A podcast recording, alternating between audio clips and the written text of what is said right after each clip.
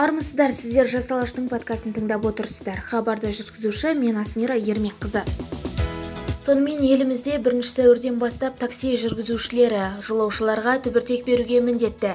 Міндеттейтін бұйрықты қаржы министрі 2018 жылы 16 ақпанда шығарған. Бүгін қолданысқа енген жаңа ережеге қатысты көлік жүргізушілерінің пікірін білдік. Тыңдап көрдік бұл жүйе таксистерге қаншалықты қолайлы?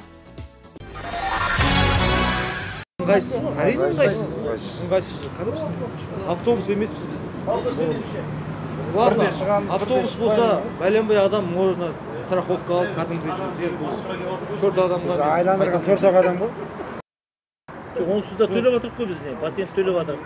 Үкіметке салық төлеп жатырмық. патент төлеп енді ол халыққа қиын болады действительно бізге бензин де қымбат запчастьтар ешкім еріккеннен таксовать етіп жүрген жоқ жұмыс жоқ біз жұмыс болса жұмыс істейсің мысалға. Ешкім еріккеннен таксовать етіп өткен жоқ. Әйтеуір тапқан табысын машинеге салады машинеге салады. Одан қалған мысалы балаларға тамақ мысалы әрқайсысының төрт бес баладан машиналар ескі машина иә ескі машина терезеден шығамыз. Терезеден күнде ғой шықпаймыз? Екі күнде бір үш күнде бір. Солай жүреді да вот жүреді. Мен терезеден. Кейде екі күн қонып қаласыз. Бес алты мыңға бензин құясыз ар жағында қалғанын мысалы.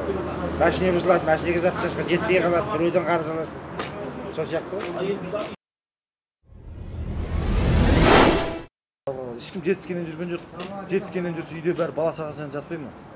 Сондай ол болмайтын әңгіме негізі дұрыс емес. Қолдамаймыз қай жаққа барса да ешкім мына қапшағай қаланың тұрғысымын қазақта мындай мақал бар. Байдың байлығын бай қызғанады деген. Үкімет былшылдамасын мен налог төлемеймін. Налог төлеп қойған. Или налог төлеу үшін маған қайтадан қапшағай қаласында мен мамандық құрылысшы мен де оқыған адам институтта бітірген техникумда бітірген қапшағай қаласында жұмыс істеп жүрдік. Қапшағай қаласында елу мың халық тұрғыны бар. А, фарфорлық завод болды. Снг да екі завод болса соның біреуі қапшағай қаласында. Он мың адам жұмыс істеген.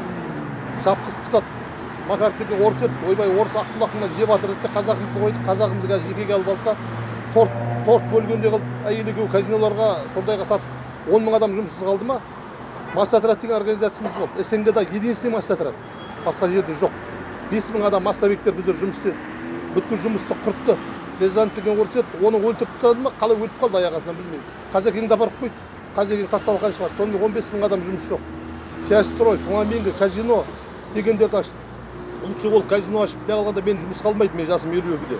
Енді мен алматыға келіп нәпақамды табамын иә ол түбіртегі тексеріп түбіртегі менің компьютерде қазақстан азаматында тұр.